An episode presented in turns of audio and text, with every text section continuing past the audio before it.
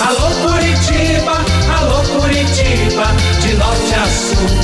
Alô Curitiba.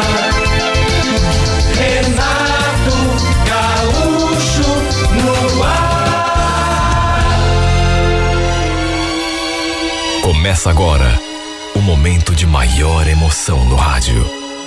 98 FM apresenta A Música da Minha Vida com Renato Gaúcho. Quando eu estou aqui, eu vivo esse momento lindo.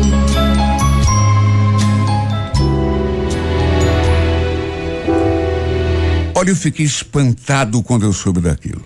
Na verdade, nem coloquei muita fé, até porque a pessoa que me contou não era assim muito confiável. Se o Fernando tinha um defeito, era exatamente esse, o de fazer fuxico dos outros. Gostava de falar da vida ali. Até de mim ele já tinha falado. Sabe aquele tipo de pessoa que está conversando com você assim numa boa, aí basta você virar as costas para ele começar a falar de você também? Pois é, ele sempre foi assim. Só que ele me contou uma coisa que, repito, eu. Sei lá, será que era verdade? Apesar de tudo, gostava dele e, por isso, acabava relevando esse seu lado assim mais fofoqueiro. E foi justamente ele quem veio me contar aquilo. Você não sabe da maior, Jorginho. Sabe a namorada do charuto? Então. Você sabia que ela trabalha numa zona? Como é que é? Mas que bizarrice é essa, cara? Tô te falando. Eu também não acreditei, mas parece que é verdade. Quem me contou foi o primo do charuto. O charuto era um amigo nosso. Jogava bola ali com a gente às quintas-feiras.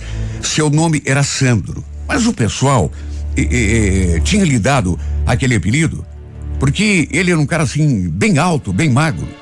Tinha gente, aliás, que em vez de charuto, o chamava apenas de magrão.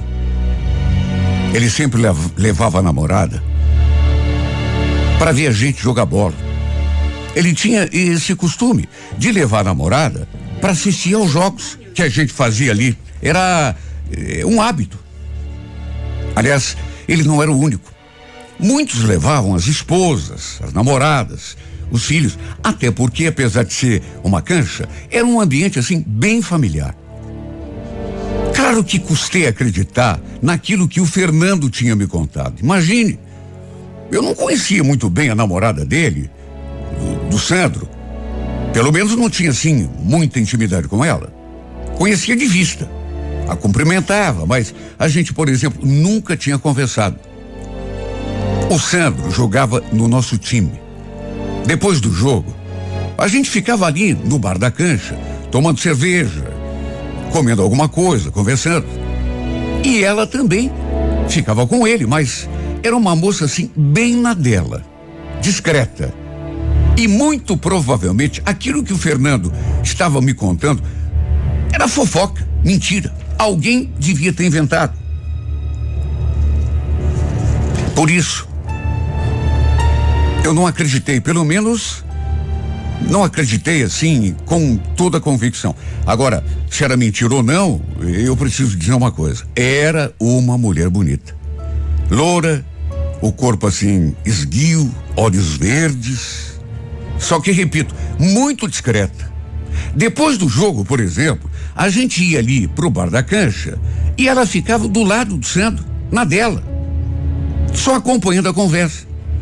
Sabe, era difícil acreditar que uma mulher como ela pudesse mesmo trabalhar numa boate, ser garota de programa.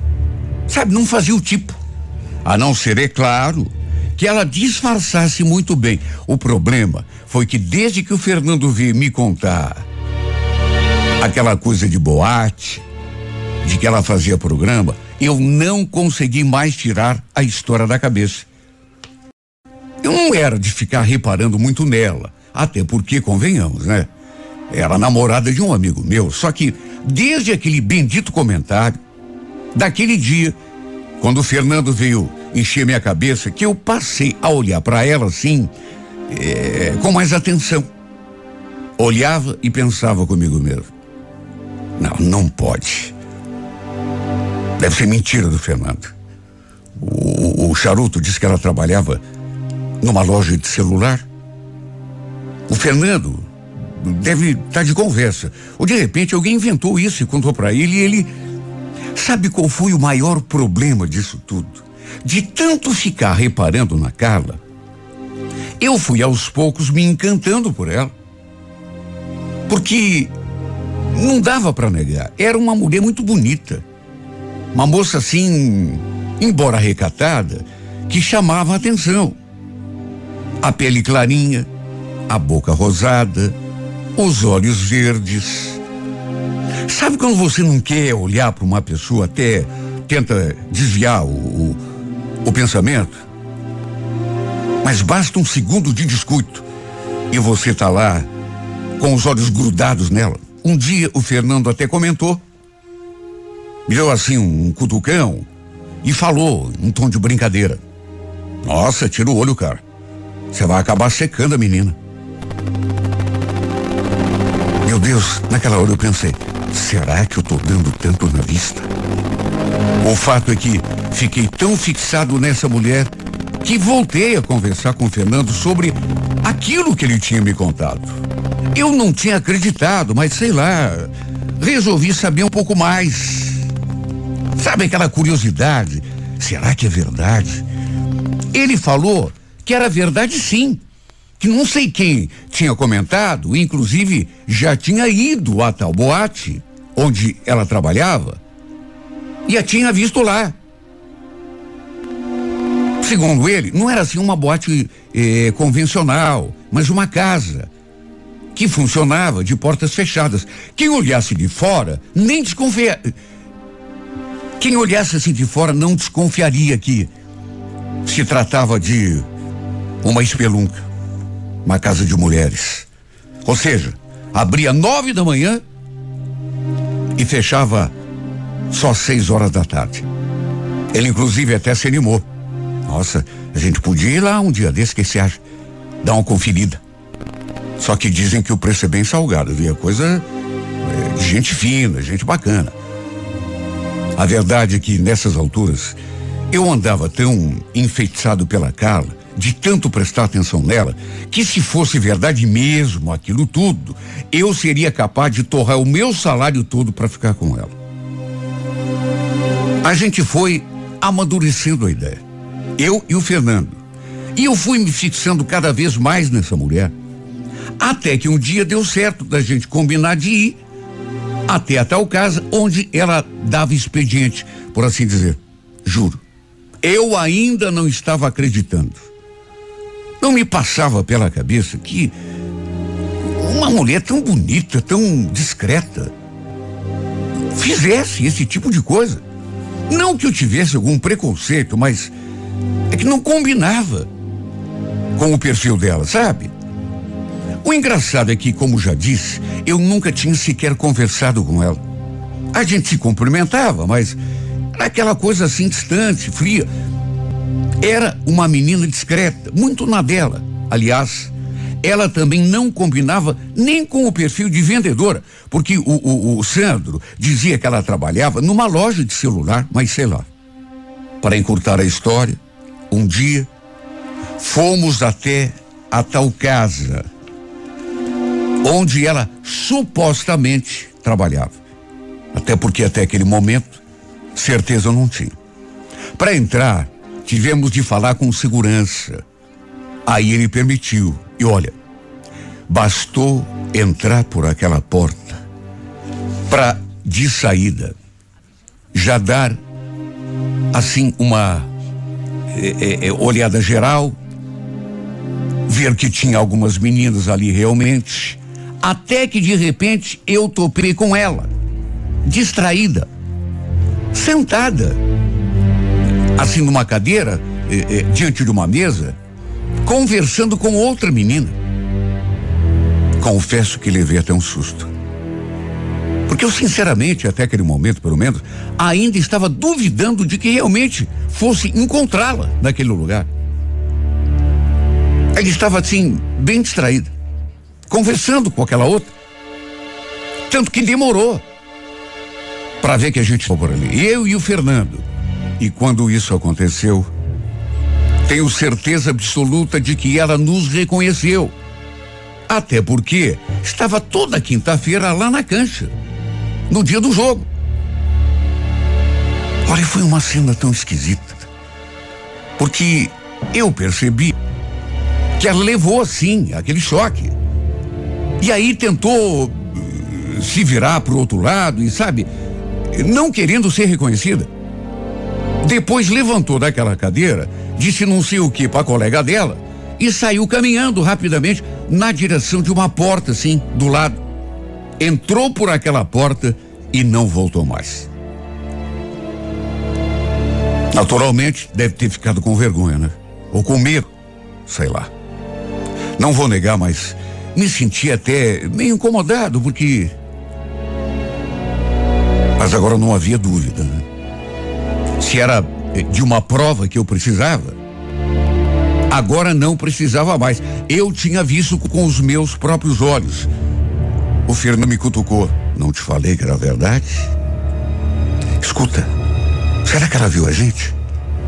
Aliás, onde será que ela foi? Ele ainda ficou ali falando.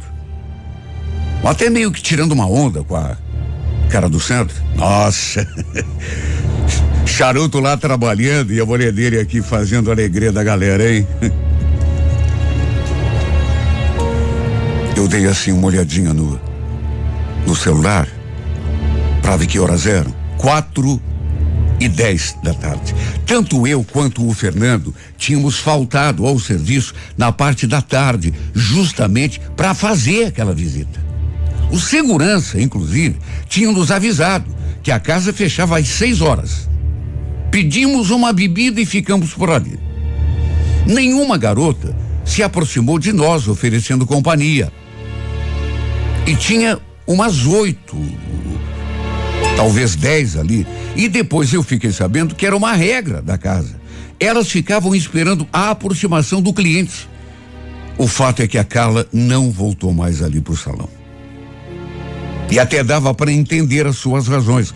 O Fernando então deu a ideia da gente ficar lá fora esperando ela sair, depois que a casa fechasse. Mas sei lá, eu eu achei melhor não incomodá-lo.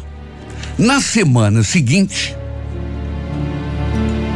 logo na segunda-feira.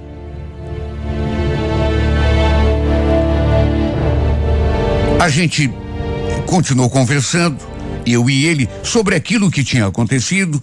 Veio a terça, quarta e na quinta, como de costume. Ela apareceu na cancha com o Sandro. E sabe quando a pessoa fica fugindo do teu olhar?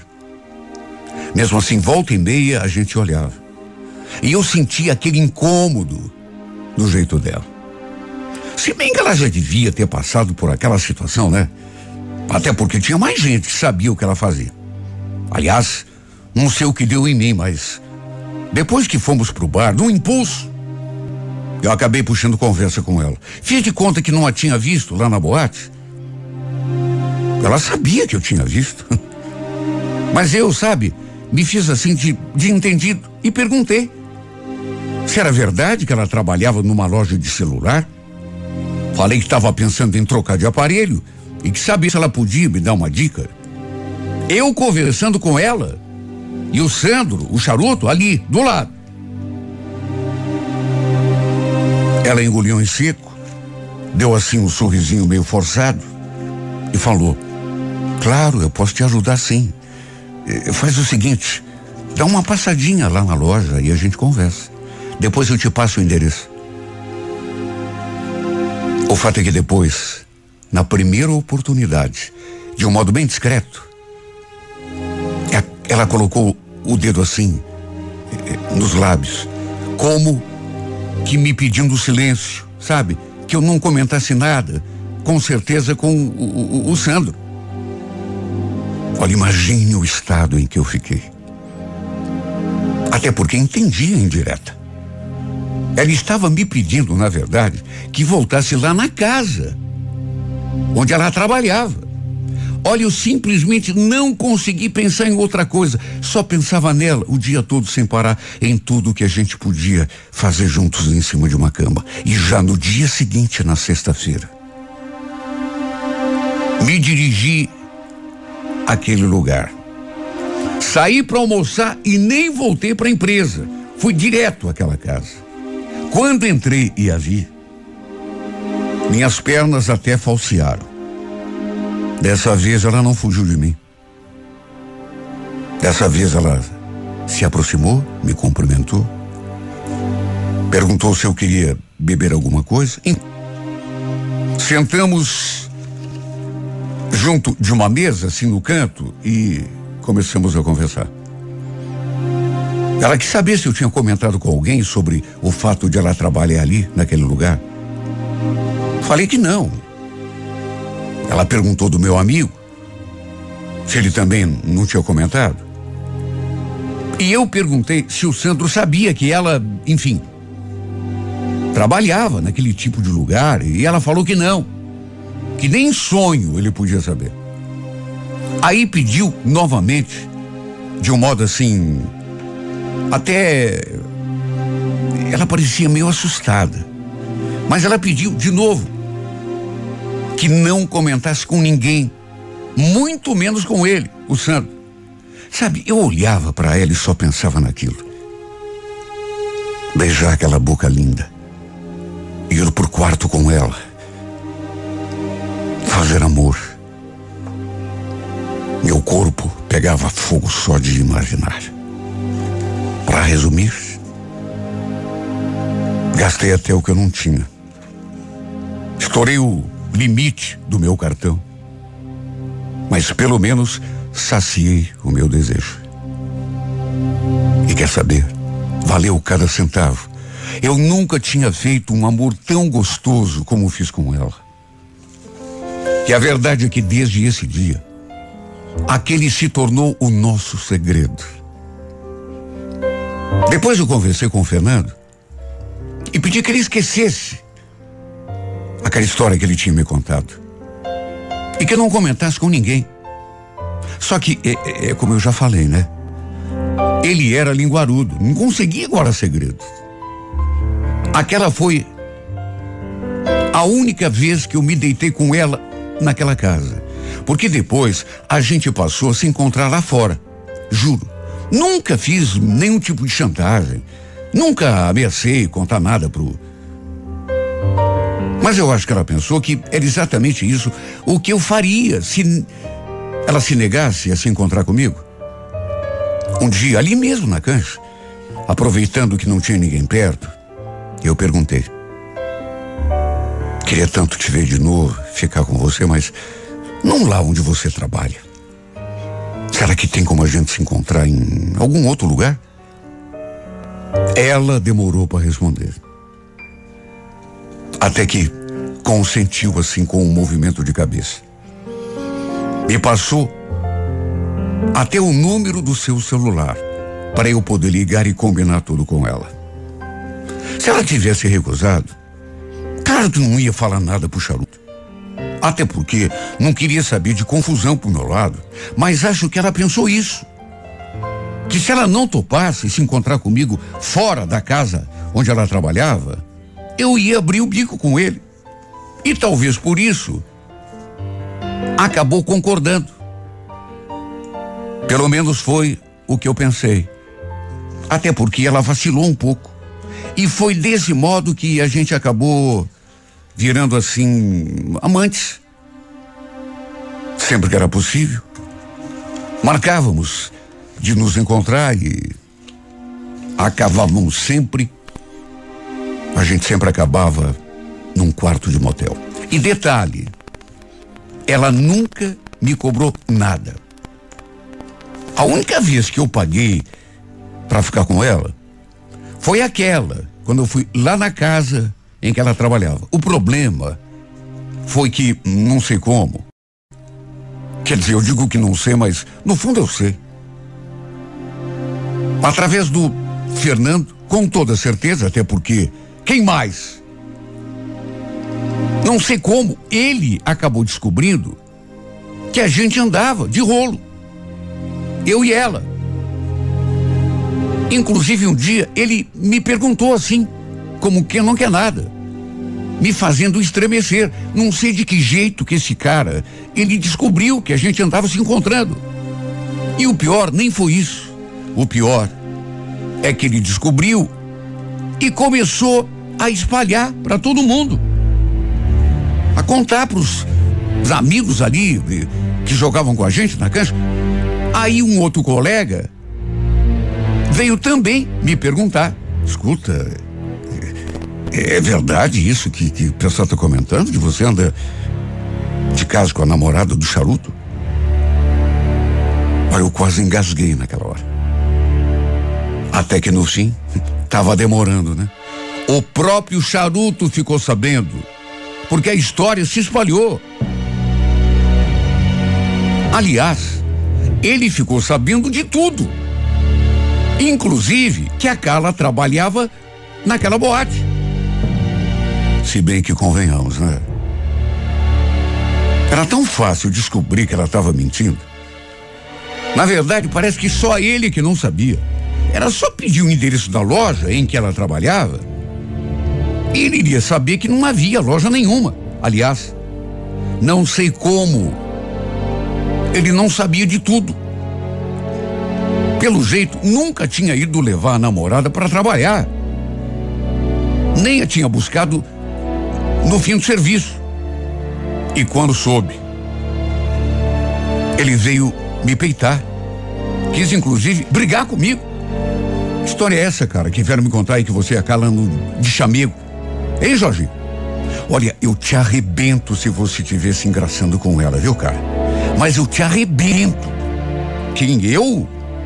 Claro que não, cara. Quem foi que te falou isso? Naturalmente que eu neguei. Ela também negou. Para minha sorte, mesmo assim, o cara estava querendo briga comigo.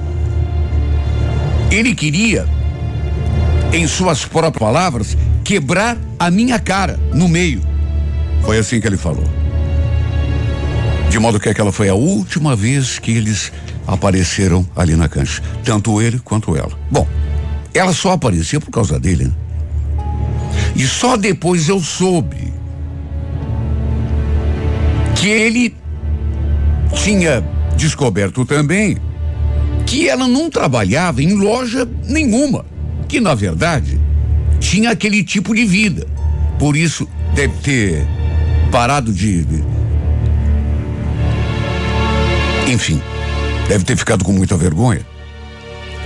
E eliminou às quintas-feiras o nosso joguinho de bola. Não conseguiu encarar o pessoal. E o detalhe, apesar de tudo isso, e foi exatamente esse detalhe que me deixou de cara. Ele não largou dela. Isso ela mesma me contou. Só que a obrigou a sair daquela casa. Ela confessou que gostava dele. Não queria terminar o namoro. E por esse motivo, a gente não ia mais poder se encontrar. O problema é que nessas alturas eu já estava enfeitiçado por ela. E é claro que não aceitei. Não aceitei e comecei a insistir. Vivia mandando mensagem, ligando, procurando encontrá-la. Ela, inclusive, me bloqueou. Mesmo assim, eu ligava de outro número, até que no fim, ela acabou trocando de chip.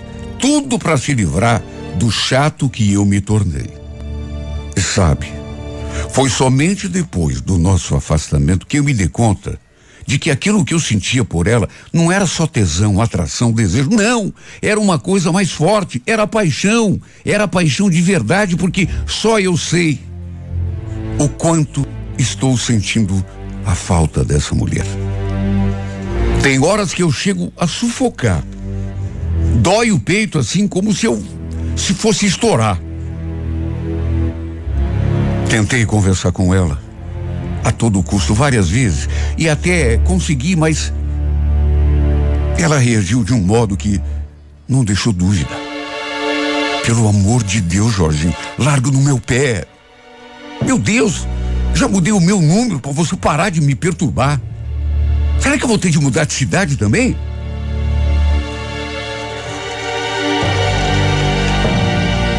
Como aquilo me doeu. Porque quando você gosta da pessoa, sabe, ouvir uma coisa dessa, ficou claro que ela não queria saber de mim. Ela, inclusive, tinha confessado que gostava do Sandro. E queria ficar numa boa com ele. Tanto que tinha saído daquela espelunca onde trabalhava. A pedido dele, naturalmente. Quer dizer, pedido. Exigência, né? Parece que ela. A sensação que me deu, a impressão, era de que ele também era apaixonado por ela. Sim, porque se não fosse, vamos convir, né? A teria largado. Quando descobriu toda a mentirada. Que ela não trabalhava em loja nenhuma, eh, de celular, que ela trabalhava numa boate que vendia o corpo para ganhar vida, tudo ele não sabia. Só foi descobrir no final, ali quando deu aquela confusão e ele veio querer brigar comigo. Quebrar a minha cara no meio, como ele mesmo falou. Tanto amava que a perdoou, mesmo tendo descoberto o caso dela comigo. E quer saber? Eu também teria feito o mesmo. A teria perdoado. Não sei que tipo de feitiço essa mulher jogou em mim. Só sei que não consigo esquecê-la. Não consigo deixar de amá-la. Até hoje trago o sabor da sua boca aqui na minha, do seu corpo, seu cheiro, seu perfume. Simplesmente não consigo apagar da memória as coisas que a gente fez em cima de uma cama. Não consigo arrancar da minha mente as imagens. Sabe, mais do que paixão, mais até do que amor, isso parece um vício que não tem cura, que não sai de mim, que não me larga. E o pior, meu Deus, é que tá mais do que na cara. Ela não quer nada comigo. Não queria antes. Imagina agora. E aí eu pergunto: como vou tirar essa mulher da minha cabeça, meu Deus?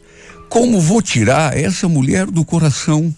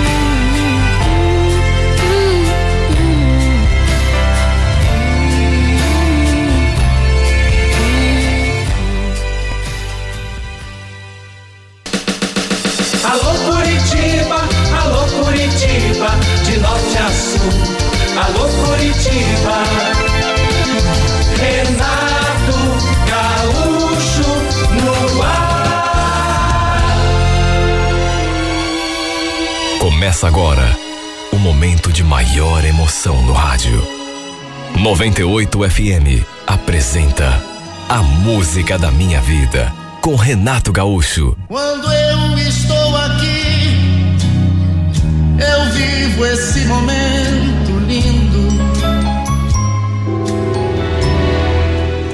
Eu estava no trabalho quando aconteceu. Meus colegas perceberam que estava ocorrendo alguma coisa de muito grave comigo e então chamaram por socorro. Para encurtar a conversa, eu estava sofrendo um AVC. Fui levada para o hospital, fiquei muitos dias internada, corri sério risco de morte. Mas no final, talvez não fosse a minha hora, de modo que acabei sobrevivendo. Sobrevivi, só que claro. Saí daquele hospital com sequelas. E o pior de tudo, a pior delas, foi ter todo o lado esquerdo do meu corpo paralisado. Eu tinha só 39 anos. Estava no meu auge. Inclusive, ainda não tinha desistido do sonho de engravidar, ter o meu primeiro filho. E no fim, tudo foi interrompido por conta daquele maldito derrame. Olha, eu me afundei numa tristeza tão grande. Só eu sei tudo o que passei. É tão difícil você, assim, de uma hora para outra, se transformar numa pessoa completamente diferente do que era. Eu trabalhava numa multinacional e por conta do AVC, das sequelas, acabei me aposentando algum tempo depois. Olha, se não fosse o meu marido, eu sinceramente não sei o que teria sido de mim. Estávamos juntos há quatro anos apenas. E ele cuidou tão bem de mim. Para começar, assim que recebi alta e voltei para casa, ele tirou um período de licença no trabalho para ficar ali, sabe, dando assistência. Nunca vou esquecer tudo que ele fez. Todo carinhoso como me cuidou. Minha ideia era contratar uma pessoa para ficar ali me ajudando, até porque o dinheiro da minha aposentadoria era bom. Só que, quando comentei isso com Elielson, ele fez uma cara de que não tinha gostado muito da ideia. Olha, não sei não, viu, Fátima? Não quero ninguém estranho aqui metido em casa, ainda menos cuidando de você. Tô pensando em outra coisa. E se eu pedisse a conta? Pedisse a conta? Mas como assim? Você vai ficar uh, sem trabalhar? Ué, por que não? Prefiro ficar aqui. Prefiro ficar aqui cuidando de você. De mais a mais. O dinheiro que você vai eh, gastar pagando alguém para ficar aqui em casa, fica pra gente. Pensa nisso, pensa. Olha, não era uma ideia ruim. É como eu já disse, né? O que eu ganhava da aposentadoria era um bom dinheiro. Dava para a gente viver muito bem, mesmo se ele parasse de trabalhar, para ficar ali cuidando de mim. E no fim, depois de conversar, de pensar muito, botar tudo na balança, foi exatamente isso o, o que resolvemos fazer. Ele entrou num acordo na empresa e ainda conseguiu receber todos os seus direitos. Por sorte, ele sempre se deu muito bem no trabalho. De modo que tudo foi resolvido da melhor maneira possível. E olha, como era bom ter o meu marido ali do meu lado o tempo todo. Ele fazia de tudo por mim. Sem contar, cuidava da casa, preparava comida, lavava roupa. Incrível.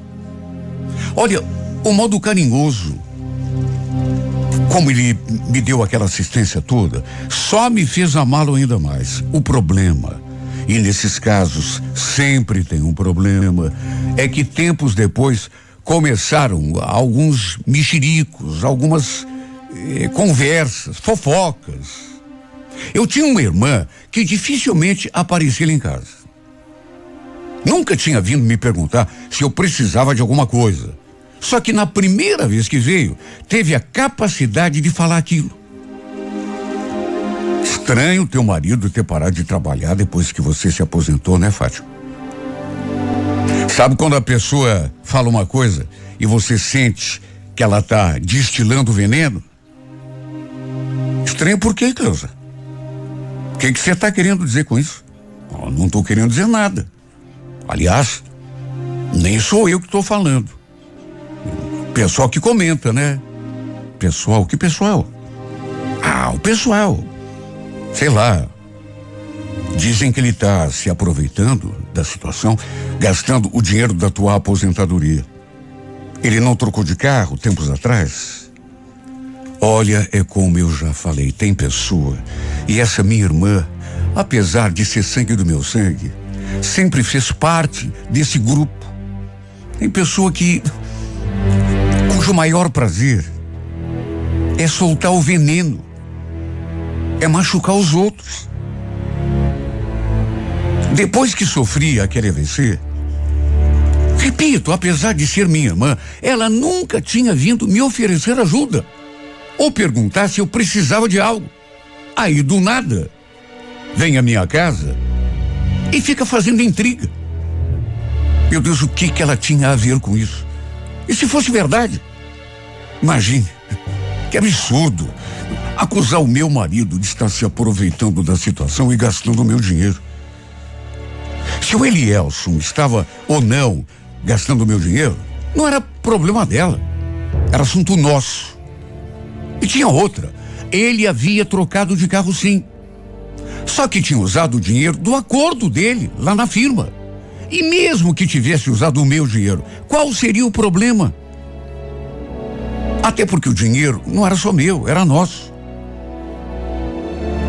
Eu não queria me indispor, sabe, com ninguém. Não queria ser indelicada, mas foi obrigada a dar uma dura nela. Sabe, porque, repito, você percebe que a pessoa está querendo eh, te espezinhar. Onde já se viu? Além de não fazer nada para ajudar, ainda vinha com aquelas historinhas, aquelas, aqueles mexericos, só para me magoar. Bem dizem que, sabe, sua que não ajuda, tudo bem, mas que pelo menos não atrapalhe. O fato é que os comentários realmente estavam acontecendo, principalmente entre a família.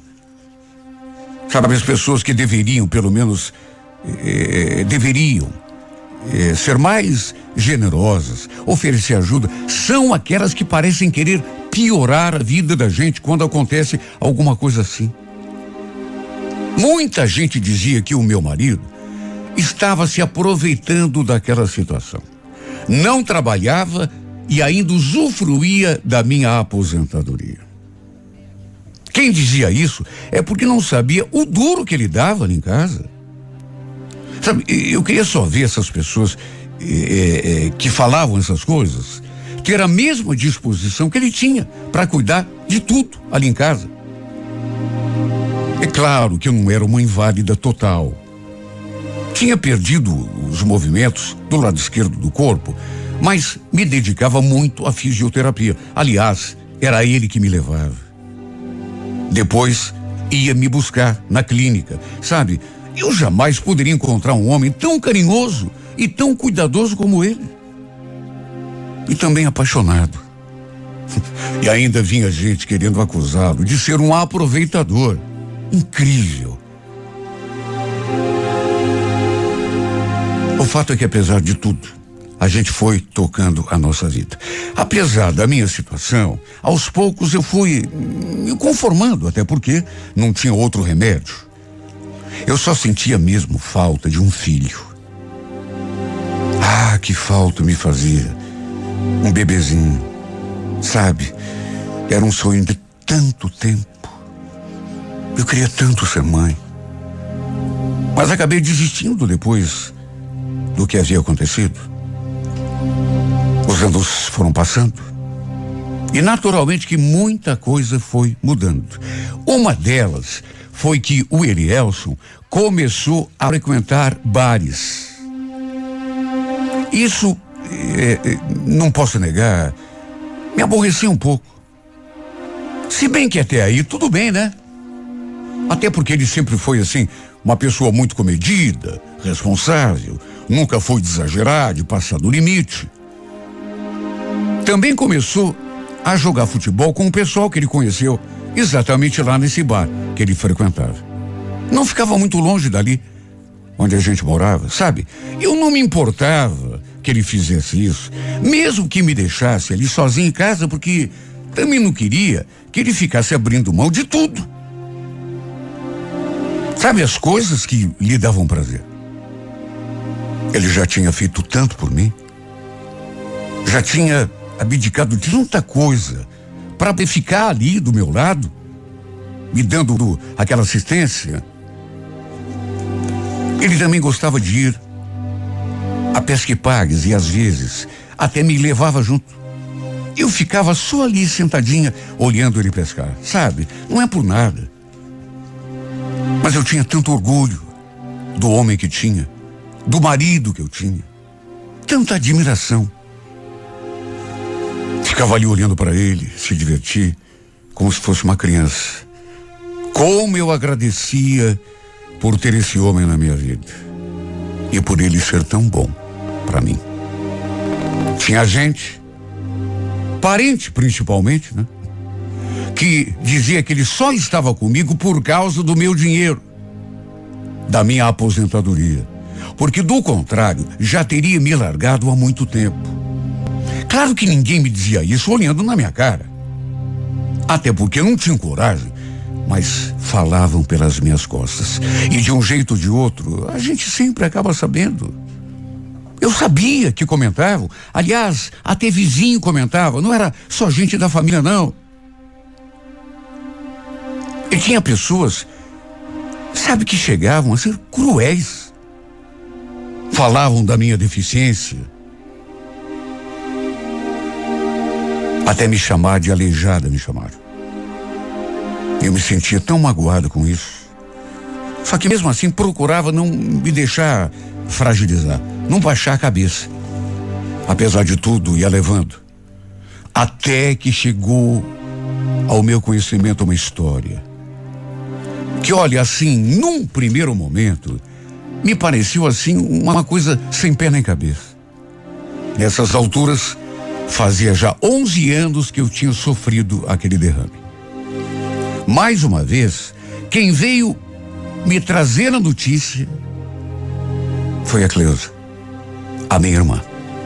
Primeiro me ligou, querendo saber se o Elielson estava em casa. Falei que não, que tinha ido jogar bola. E ela falou que ia dar uma passadinha pra gente conversar. De saída. Só de ver o seu jeito. Eu já imaginava que ela ia fazer alguma intriga. Eu conhecia minha irmã. Ela preparou um café, a gente ficou ali conversando, até que, pelas tantas, começou. Então, Fátima, eu não quero que você fique brava comigo, tá bom? Eu sei que você não gosta que a gente fique falando do Elielson, só que eu preciso te contar.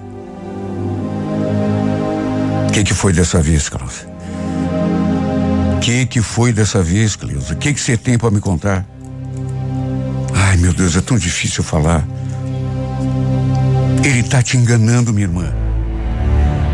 O Elielson, ele tem outra mulher. Olha, eu já tinha ouvido tanta coisa que nem me abalava mais. Simplesmente fiquei impassível, olhando para ela, esperando para ver o que mais que ela tinha para contar. Ela me falou o nome da tal amante do meu marido. Mais do que isso, onde que ela morava. E como se fosse pouco, ainda completou. Você não vai acreditar. Você não vai acreditar, mas eu juro que é verdade. Você sabe que até um filho com ela ele tem. Olha, eu escutei aquilo e por mais que não quisesse acreditar, eu me senti tão mal. Cleusa, você não acha que já passou dos limites? Tudo bem falar do meu marido. Falar que ele é isso, que ele é aquilo, que se aproveita da situação. Que só tá comigo pelo meu dinheiro. Agora inventar que ele tem outra mulher e que tem um filho com ela. Aí já é demais. É, Fátima. Eu sabia que você não ia acreditar. Mas você quer ver com os teus próprios olhos? Se você quiser, eu te levo lá na casa dela. Tô com o endereço aqui, ó. Não vou para lugar nenhum, Cleusa. Eu sei que é mentira. Para que, que vou perder o meu tempo? Justamente naquele instante. Meu marido entrou pela porta. O clima pesou.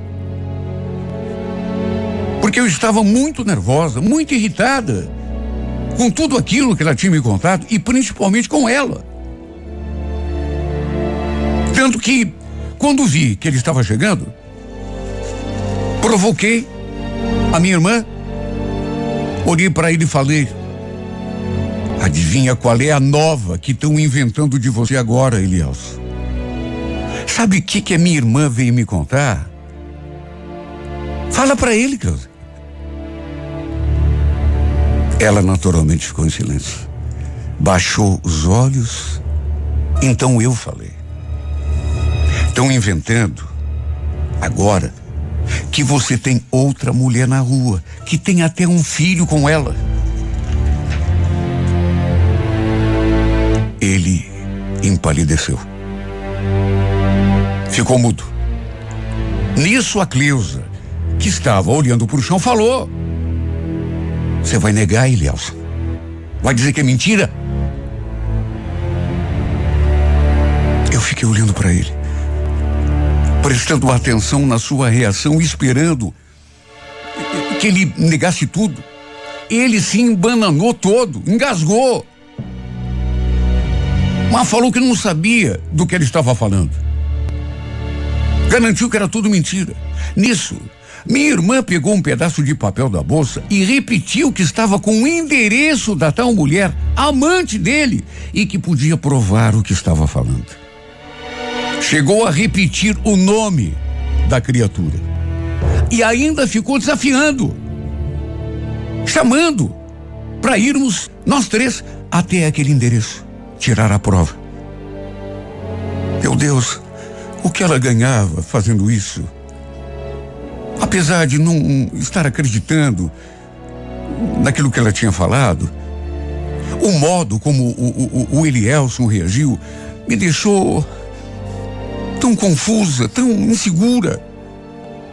E a Cleusa também falava com tanta convicção que no fim eu acabei concordando em ir até lá tirar aquela história limpa. Só que quando eu falei que iria, ele se intrometeu. Meu marido. Você não vai sair, Fátima. Você vai ficar dando ouvido para essa louca? Você não tá vendo que ela só quer ver o circo pegar fogo? Ela quer que a gente se separe? Eu vou sim, Elielson. Ela pode estar tá mentindo, mas eu vou sim. É o único jeito de dar um fim nessa história toda. Ele ficou tão nervoso. Ele ficou tão agitado que não queria de jeito nenhum que eu fosse com ela à casa daquela mulher que supostamente seria amante dele. Chegou a se colocar diante de mim para que eu não pudesse passar. A Cleusa estava de carro. Só que mesmo assim ele não me deixou sair.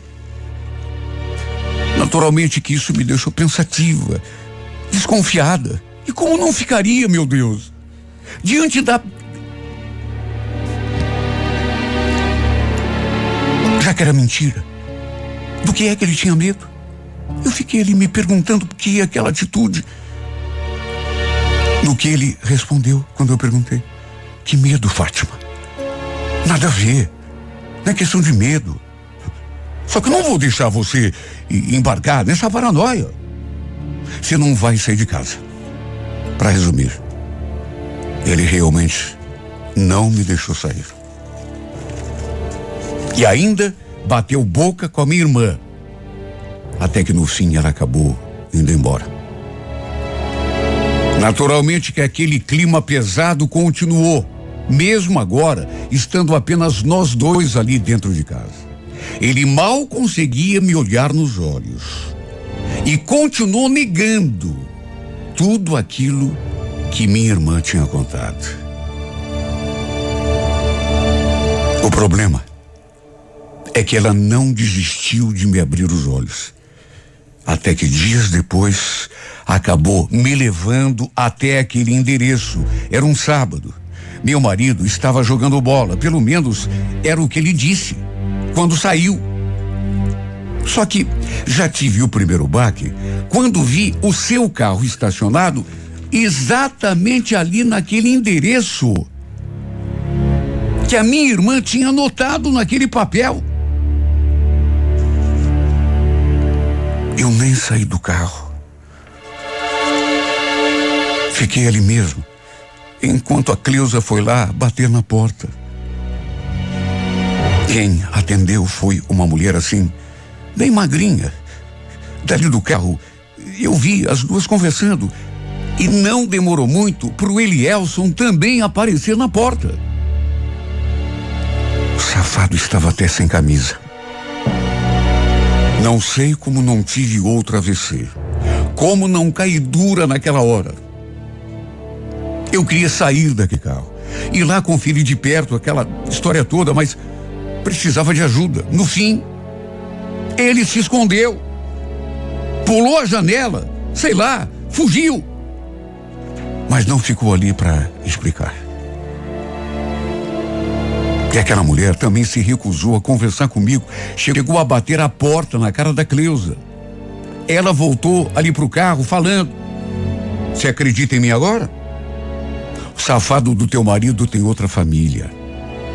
E é com o teu dinheiro que ele banca essa outra mulher e o filho que tem com ela. Meu Deus, aquilo me calou tão fundo. Era uma coisa que eu não dava para acreditar. Voltei para casa aos prantos. Minha irmã ficou ali me consolando. Até que à noite o Elielson chegou. A Cleusa já tinha ido embora. Ela queria me levar para sua casa, mas eu preferi ficar ali para confrontar o meu marido. Ele tinha de me dar uma explicação. Chegou de cabeça baixa, mansinho. Eu só fiz uma pergunta. Que, Elielson? Por que você fez isso comigo? Ele custou a me dar uma resposta. Ficou ali de cabeça baixa em silêncio durante não sei quanto tempo. Até que me encarou assim, sem nenhuma firmeza no olhar. Me perdoa, Fátima, eu. Eu fui um fraco. Nós dois choramos. Depois, ele acabou confessando tudo. Choramingou e me contou ter conhecido a tal mulher no mercado. E disse que já estavam juntos há quatro anos. Que era mesmo verdade que tinha um filho com ela. O menino já estava com dois anos. Olha, quanto mais eu via, menos eu acreditava. Como ele tinha conseguido esconder de mim aquela história durante tanto tempo? Meu Deus, quatro anos. Mas o que mais me doeu foi quando perguntei se ele gostava dela. E em vez de responder, ele só abaixou a cabeça e ficou em silêncio. Perguntei como ele estava mantendo aquela mulher e aquele menino. Se era com o dinheiro da minha aposentadoria. E mais uma vez ele não abriu a boca. É claro que era, né? Ele não trabalhava. Sua única fonte de recurso era a minha aposentadoria. Olha, eu chorei tanto, tanto. Ele chorou também. Não sei se de arrependimento ou de medo de ver secar a fonte. E eu digo isso porque depois ele implorou que eu não o mandasse embora. Aquela noite eu passei em claro. Me lamentando, me consumindo, pensando no que fazer da minha vida. Meu Deus, eu o tinha defendido tantas e tantas vezes. Nunca imaginei que ele fosse capaz de fazer aquilo comigo. Até um filho ele tinha com aquela outra mulher. Botei tudo o que podia na balança. Pensei aquela noite toda que passei claro. Até que no fim tomei a minha decisão. Cheguei à conclusão de que não seria justo eu mandá-lo embora da minha casa. Eu seria até ingrata se fizesse isso. Porque não podia esquecer de tudo o que ele tinha feito por mim durante todos aqueles anos, que não foi pouco, mas não foi pouco mesmo. Ele sempre cuidou de mim. Sempre cuidou da casa, nunca deixou faltar nada, nem mesmo carinho, nem mesmo amor. Por isso eu pergunto: em que jeito eu o mandaria embora de casa e da minha vida? É claro que ele tinha errado. Né? Mas que outro homem faria por mim o que ele fez? E também por amá-lo, né? Isso também pesou na balança, claro que pesou. Resolvi que ele ficaria. Sei que muita gente me criticou mas fez questão de conhecer o seu filho. O filho que ele havia tido com a outra. Mais do que isso, de permitir que ele frequentasse a nossa casa. Até isso eu fiz. E sabe por que fiz? Primeiro, porque o amo. Não vivo sem ele. Depois, porque não posso deixar de reconhecer isso não é desculpa, não é pretexto, é a pura verdade, meu Deus. O bem que esse homem me fez durante praticamente 10, 12 anos e continua fazendo é muito maior que o desgosto e a dor que ele me causou. A que chamego bom que você me faz que chamego bom que você me faz. Ah, que chamego bom que você me faz. Ah, que chamego bom que você me faz. Eu gosto quando a gente fica embaixo do chuveiro você ensaboando o meu corpo inteiro. Mistura de amor, desejo e sedução. E paixão Adoro tomar com você o café da manhã. Ouvir você dizer que sou seu Dom Juan. Que eu sou o dono do seu coração